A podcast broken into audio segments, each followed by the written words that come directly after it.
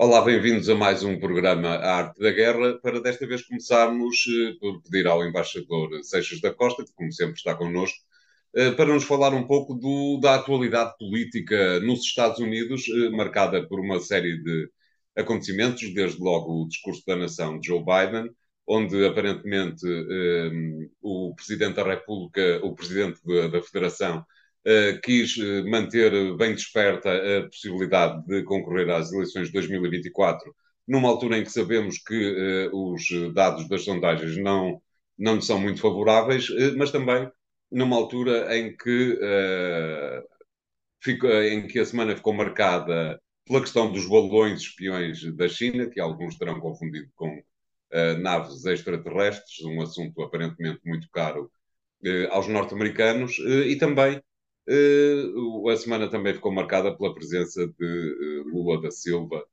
ehm, na, nos Estados Unidos. Uh, Quer-nos falar um pouco destes temas, embaixador? Com todo gosto.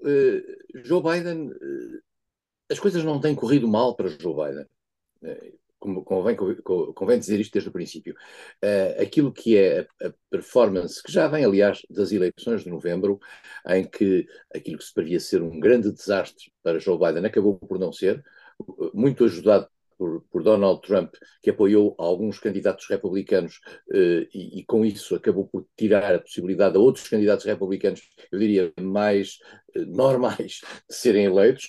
E, e, portanto, o Partido Democrata não saiu mal, Joe Biden não saiu mal, e além disso, em matéria de política económica, que é o que interessa para os Estados Unidos, e já, já falaremos disso, uh, as coisas não têm corrido mal.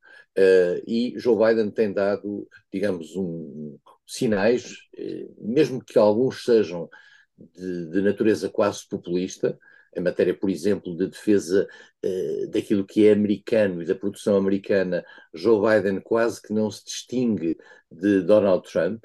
Exatamente. na proteção do Buy American, do compra americano e faça americano, Joe Biden deu um conjunto de sinais de que está a proteger o país. Mas o presidente americano é eleito para proteger os americanos, não é eleito para nos proteger a nós, embora às vezes nos proteja também.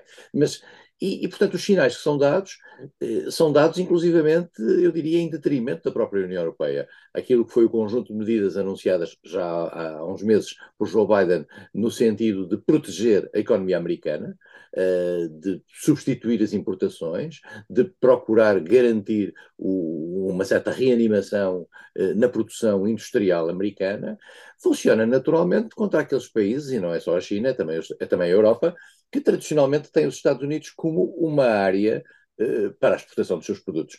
E, por exemplo, na indústria automóvel, claramente tudo aquilo que Joe Biden tem vindo a anunciar funciona contra os interesses das empresas europeias. E, e de tal maneira isso foi assim que a própria Comissão Europeia eh, começou, ela, eh, começou também a criar um conjunto de medidas de certa maneira marcadas por algum protecionismo, por algum nacionalismo, se é possível utilizar a expressão no quadro da União Europeia, de proteção daquilo que é europeu. Dir-se-á, mas enfim, é o normal, cada um defenda, defenda aquilo que é seu.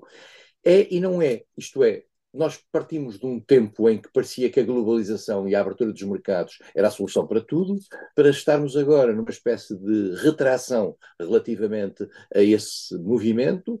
Retração é que, fundo, funciona contra o aumento do comércio internacional e funciona contra a, a globalização. E, portanto, estamos numa fase que alguns chamam de desglobalização. Uh, e Joe Biden, nessa, nessa matéria, protege os interesses americanos, a Europa protegerá os seus.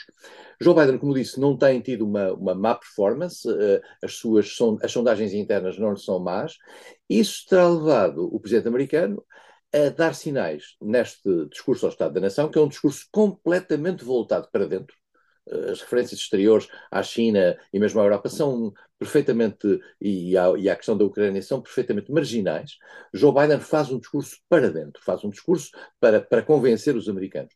E nesse discurso, como o António bem notou, não há nenhum sinal de que Joe Biden não esteja disponível para ser candidato daqui a dois anos.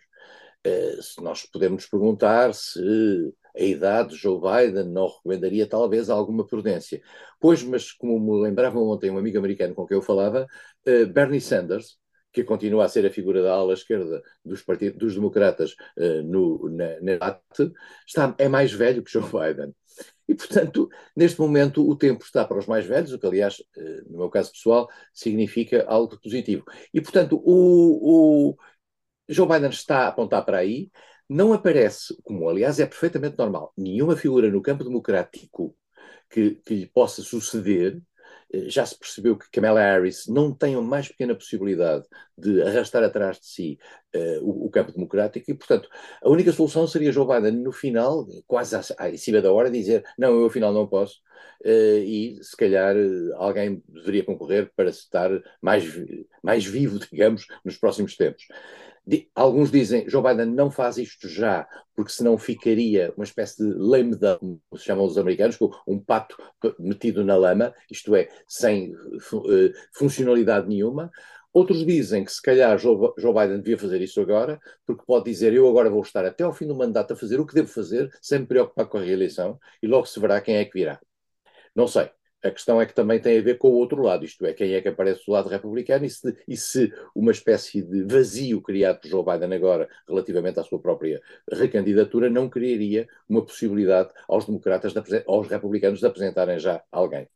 E, ah, portanto, e de alguma maneira fragiliza também, peço desculpa por interromper, de alguma forma eh, essa indefinição de Joe Biden acaba por fragilizar o seu próprio partido, uma vez que, na eventualidade de alguém ter que o substituir, como candidato à presidência da, da Federação, eh, vai ter, eh, pode vir a ter muito pouco tempo para, se, para dar a conhecer e para passar a sua mensagem.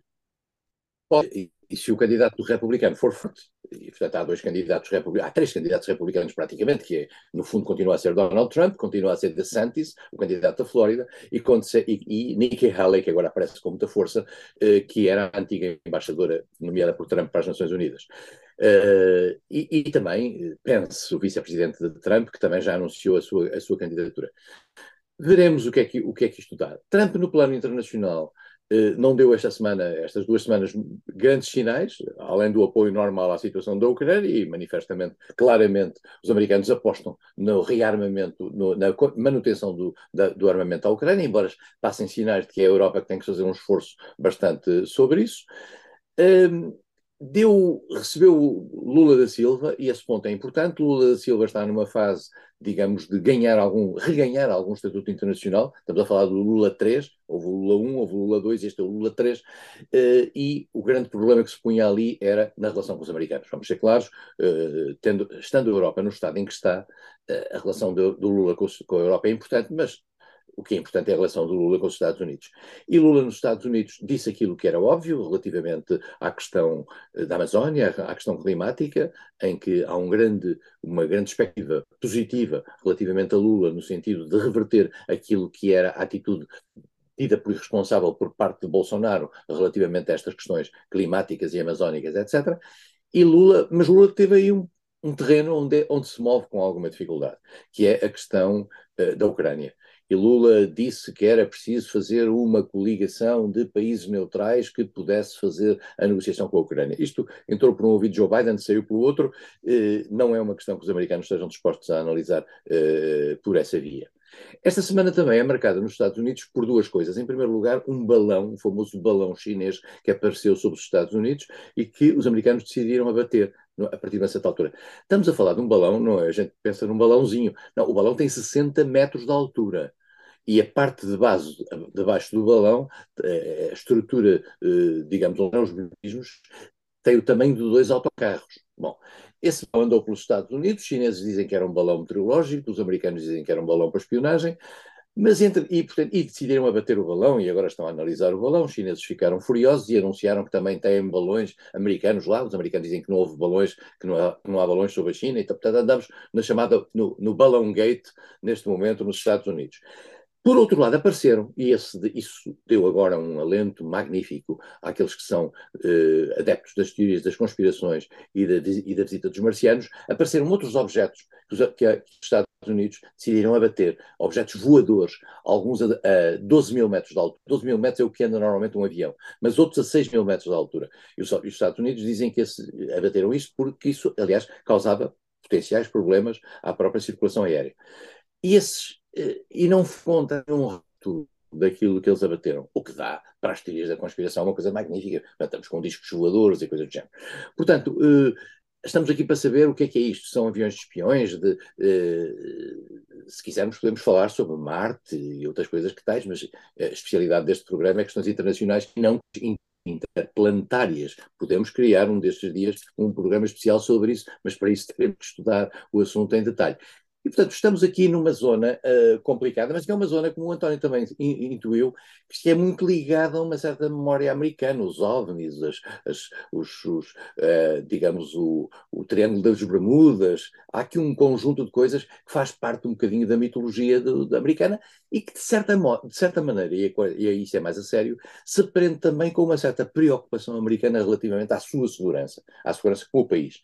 E é evidente que uma coisa que anda lá por cima eh, tem que ser atirada abaixo porque os americanos acham que é um risco para a sua segurança. E é normal, num país, eh, nós faríamos a mesma coisa se tivéssemos aviões para tirar essas coisas abaixo. Não temos, ou temos poucos, ou os, os que temos se, se, calhar não estão a funcionar. E, e, portanto, digamos, os americanos estão preocupados com isso. Vamos ver o que é que, o que, é que isto dá, mas, portanto, entramos aqui num terreno já mais complicado. Eh, mas, como digo, Trump, eh, Joe Biden dá sinais de continuar para utilizar uma expressão americana, business as usual, como se o negócio continuasse na mesma e avança para as eleições de 92, eh, qual Matusalém. Exato. Uh, para, uma, para uma resposta rápida, embaixador, uh, Lula da Silva saiu, já saiu dos Estados Unidos e no próximo mês vai uh, até à China. De alguma maneira é para deixar claro ao mundo que uh, não foi a Washington para prestar nenhum tipo de vassalagem. Não, não, Lula da Silva, eu acho que o Brasil nessa matéria é, muito claro. O Lula, Lula, da Silva, a política externa brasileira é dirigida por um, senhor chamado Celso Amorim, eh, que já foi ministro dos Estrangeiros de Lula, foi ministro da Defesa de Dilma Rousseff e que agora, digamos, é a figura tutelar da política externa brasileira. Eh, convém estarmos atentos em relação a isso. Celso Amorim é, é, é, uma figura que tem uma leitura do Brasil, de que aliás imbuiu todo o serviço diplomático brasileiro, que é uma leitura de um, de um player a nível global. Uh, e que naturalmente vai procurar jogar uh, com os grandes players. Não se esqueça que o Brasil era membro, é membro dos BRICS, o Brasil era membro do IBAS, que é um grupo mais democrático em que era a Índia, o Brasil uh, e a África do Sul. e, portanto, o Brasil joga em vários tabuleiros. E, e considera-se sempre, esta é uma leitura muito brasileira, considera-se sempre que está a jogar a um nível mais elevado. E a China é, neste momento, um parceiro absolutamente incontornável, tendo em atenção o papel que até pode ter junto da Rússia, a, a conflitualidade que mantém cada vez mais evidente com os Estados Unidos. E, portanto, estamos aqui num momento em que o Brasil quer jogar alto. E, e Lula sabe que é na área externa onde tem um valor acrescentado extraordinário, tendo em conta que quando saiu do governo uh, em 2010, tinha um prestígio internacional altíssimo, precisamente por, devido à sua própria relevância externa. Tem muitos problemas internos, é verdade, uh, mas no Brasil, contrariamente aos Estados Unidos, a dinâmica externa e o prestígio externo funcionam em favor da força do presidente no plano interno. Nos Estados Unidos, ninguém se preocupa minimamente com a questão externa, a não ser quando ela implica sobre o funcionamento da economia interna. Claro. Uh, no Brasil, não. No Brasil, o orgulho do país, da ação internacional do país e da aceitação internacional do país é algo muito importante para os brasileiros e, portanto, Lula está a jogar bem. Uh, obrigado, embaixador. Vamos fazer aqui o primeiro intervalo do programa de hoje. Voltamos já de seguida. Até lá.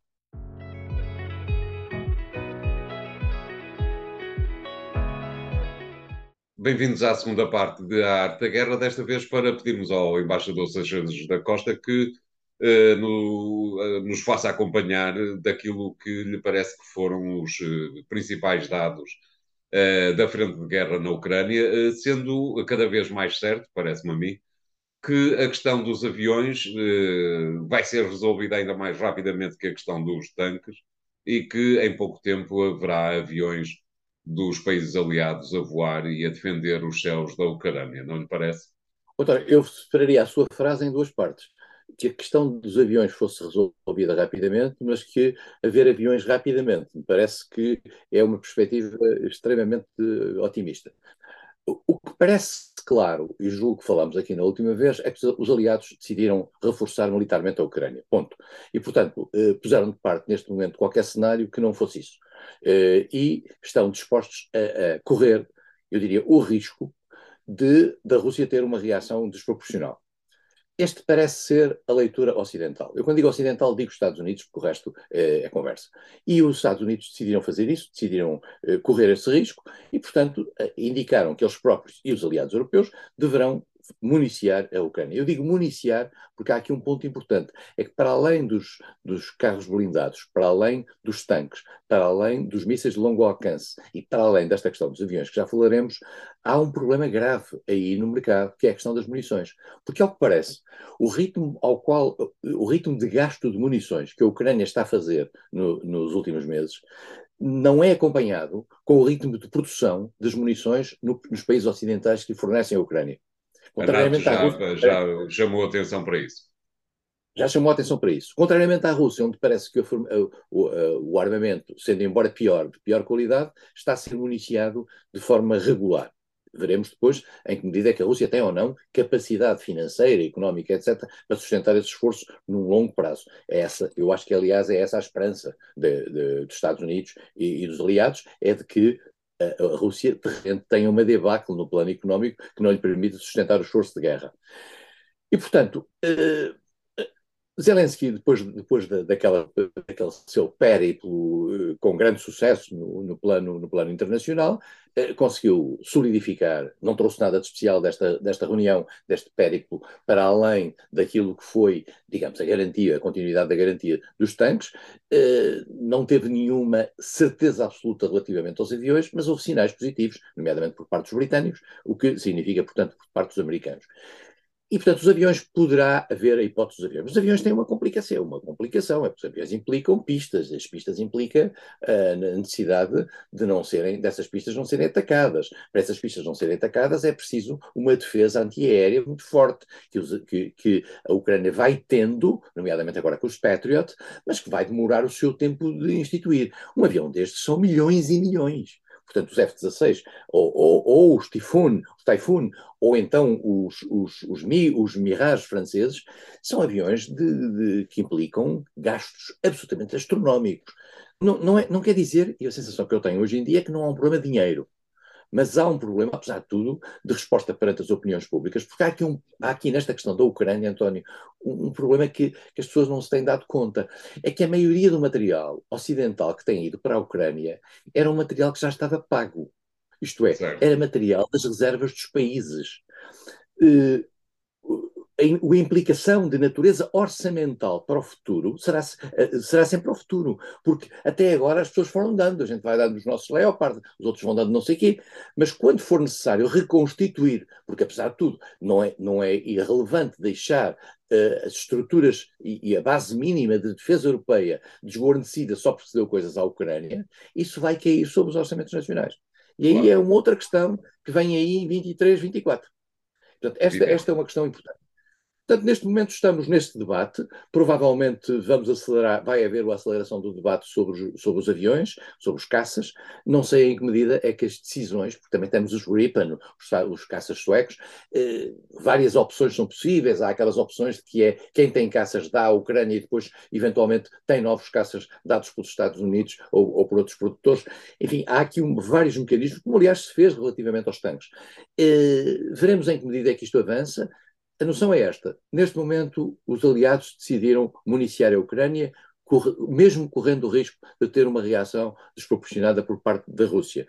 A Rússia tem a questão empatada no terreno, a Rússia conseguiu empatar a guerra neste momento, mas o desempate far-se-á no dia em que os aliados conseguirem dar à Ucrânia material muito mais sofisticado. Porque é assim, porque esse material é novo, e no caso da Rússia não há material novo, é sempre o mesmo.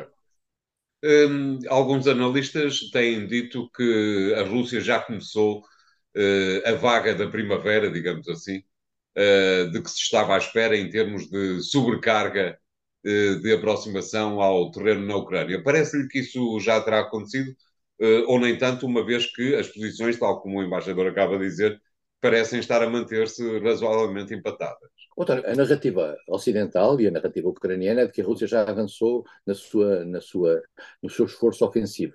Eh, se a gente olhar para o terreno, particularmente se acompanhar todos os dias os mapas, aparentemente são coisas ínfimas. Estamos lá, já se diz isto desde de janeiro, estamos, meados de janeiro, estamos sempre em coisas ínfimas. O que, o que, o a sensação que existe é que a Rússia gostaria de ter um sucesso que pudesse alardear a quando do, da comemoração, se assim se pode dizer, de um ano do ataque russo à Ucrânia.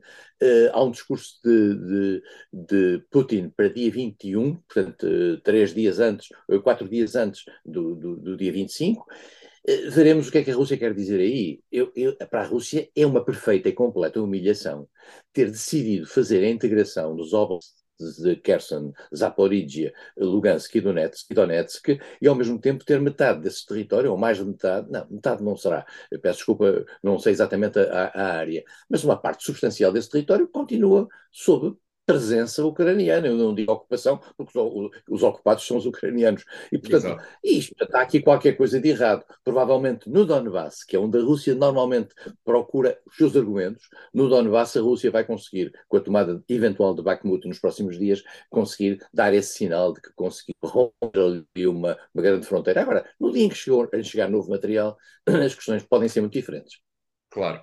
Muito bem, obrigado. Vamos fazer aqui o segundo intervalo do programa de hoje. Voltamos já de seguida com o terceiro tema. Até lá.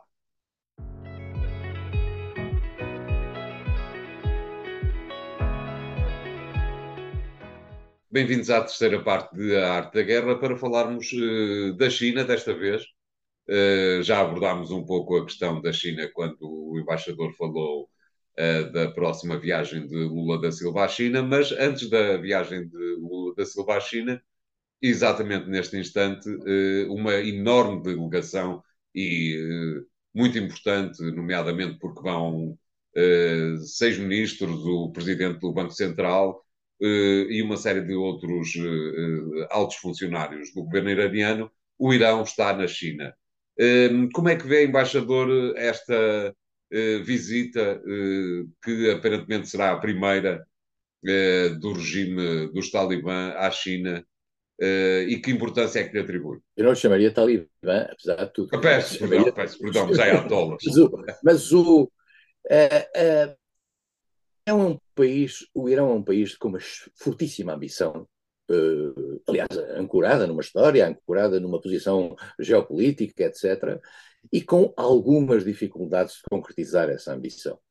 Uh, uh, e em particular porque se meteu, digamos, numa, numa, num colete de forças em que o Ocidente o colocou, em que o, o mundo sunita o colocou, e o Irão está sob pressão das Nações Unidas, sob pressão dos Estados Unidos, sob pressão da Europa.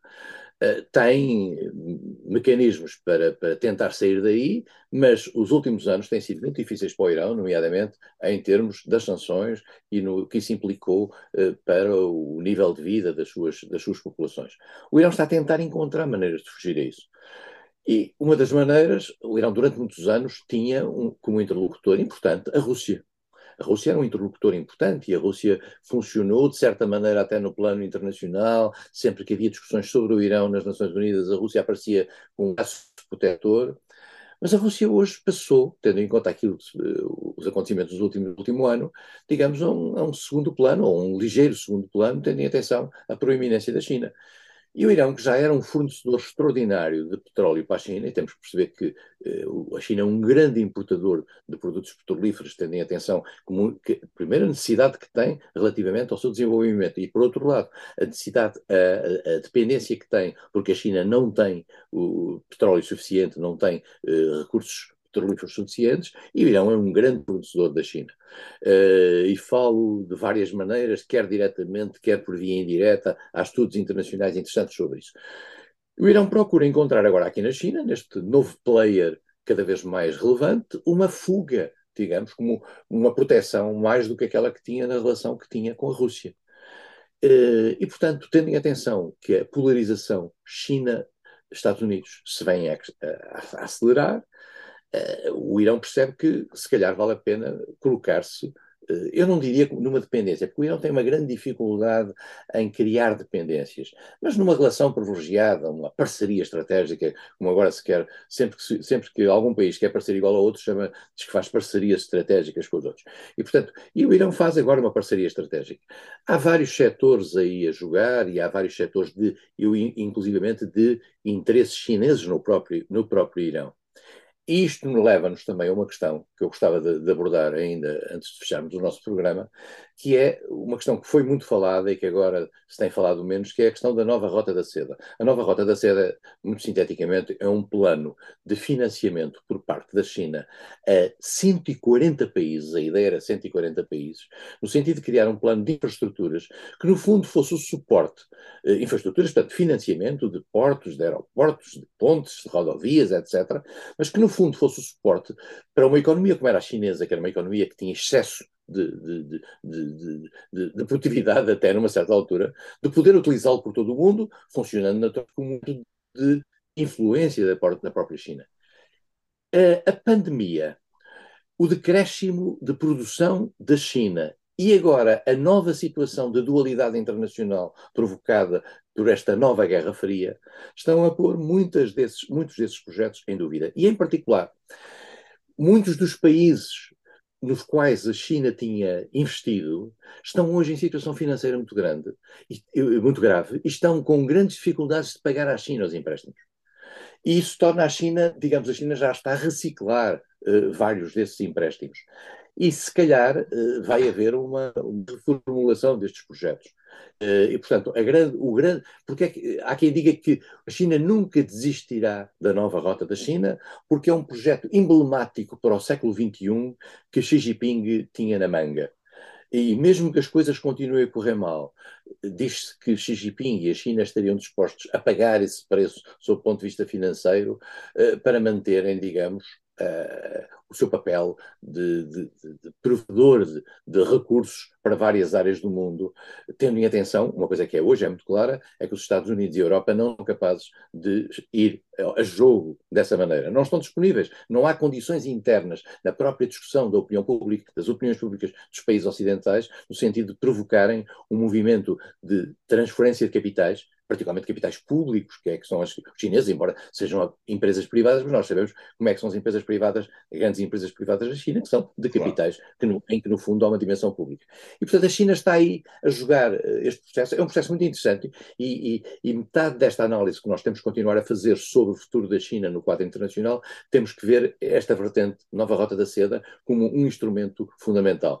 Eu lembro sempre que a, nota, eh, a China enganou-se, se calhar também nesta questão da Ucrânia, uma das, um, dos, um dos portos em que a nova Rota da Seda uh, tinha um, um, grande apoio era o porto de Mariupol, e nós sabemos hoje onde está o porto de Mariupol. Mas se há alguém, dir-me-á se estarei errado ou não, uh, embaixador, se há, se há um povo que conseguirá uh, manter um plano vivo, mesmo que evidentemente ele ultrapasse provavelmente em muitos anos a era, a época de Xi Jinping, será o chinês, não lhe parece? É, a China tem um. Os especialistas nas questões de China, que não sou eu, eh, acham que a China teve uma, uma aceleração do tempo.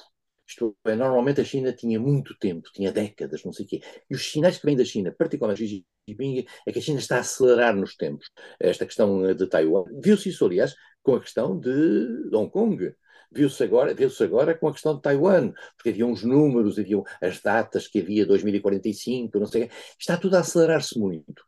Mas a China tem tempo, sempre se disse, a China tem tempo. E no plano internacional, provavelmente até porque não tem alternativa relativamente a estes investimentos que fez, prefere que este seu proselitismo, que não é ideológico, contrariamente ao que era anteriormente o, Chine, o, o soviético durante a outra Guerra Fria, uh, ou mesmo o próprio chinês durante aquele tempo em que funcionou em determinados mercados, a China tem tempo. E se o, se o Ocidente não tem recursos para investir nesses países, o capital não tem, não tem cara, o capital não tem, o, o dinheiro que ali está, que, que, são fundos internacionais, se os países precisarem da China para viver e para terem soluções, estão nas mãos da China. E os Estados Unidos sabem isso, e a Europa claro. sabe isso, mas não está ainda hoje na política externa dos Estados Unidos nem da Europa qualquer tipo de alternativa em matéria de política de ajuda ao desenvolvimento uh, que possa comparar-se com aquilo que a China, com que a China está a, a marcar a sua ambição. Claro. Uh, Permita-me, antes de fecharmos o programa, embaixador, que lhe faça uma pergunta que tem ainda a ver com o tema que, uh, de que falou anteriormente, que é o seguinte: uh, o Irão aparentemente está interessado em entrar nos BRICS e tem, procura o apoio chinês nesta visita, já tem aparentemente o apoio da Rússia. se eventualmente esta entrada se vier a processar, digamos que é uma nova página uh, da posição do Irão no quadro internacional. Os BRICS, António, são os G7 do outro lado. Certo. Uh, e, e, e, os BRICS até agora uh, tinham poucos países, portanto, tinha o Brasil, tinha a Rússia, tinha a Índia e tinha a China. E a África do Sul. Começa no fim, que é South Africa. e, portanto, se este grupo vier a alargar-se, o que é que isto significará? Significará que nesta polarização mundial, nesta nova Guerra Fria mundial, nós teremos um grupo dos países ocidentais eh, democracias liberais, e do outro lado temos, digamos, autocracias iliberais, se, se, se isto não é um pleonasmo, eh, juntas. É a China quem vai competir o papel de líder nesta matéria.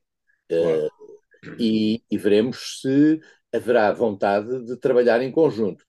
O Brasil tem aqui um, um, uma difícil decisão. É que, de que lado ficar? É que de lado ficar. É que aqui não há, não se pode ficar em cima do muro. E isso é muito complicado, vai ser muito complicado para o Brasil, porque o Brasil, particularmente com as suas ambições para o Conselho de Segurança, etc., porque o Brasil quer ser durante muito tempo o norte do sul e, de certa maneira, tem vindo a manter-se como o sul do norte. Certo. Uh, e, portanto, não sei em que medida é que o Brasil conseguirá esta ambiguidade e gerir esta ambiguidade de maneira, de maneira a que os americanos e os europeus não se irritem. Exatamente. Muito bem, obrigado, embaixador. O programa de hoje fica por aqui. Continua a acompanhar-nos no podcast do programa eh, e nos sites do Jornal Económico. Até para a semana.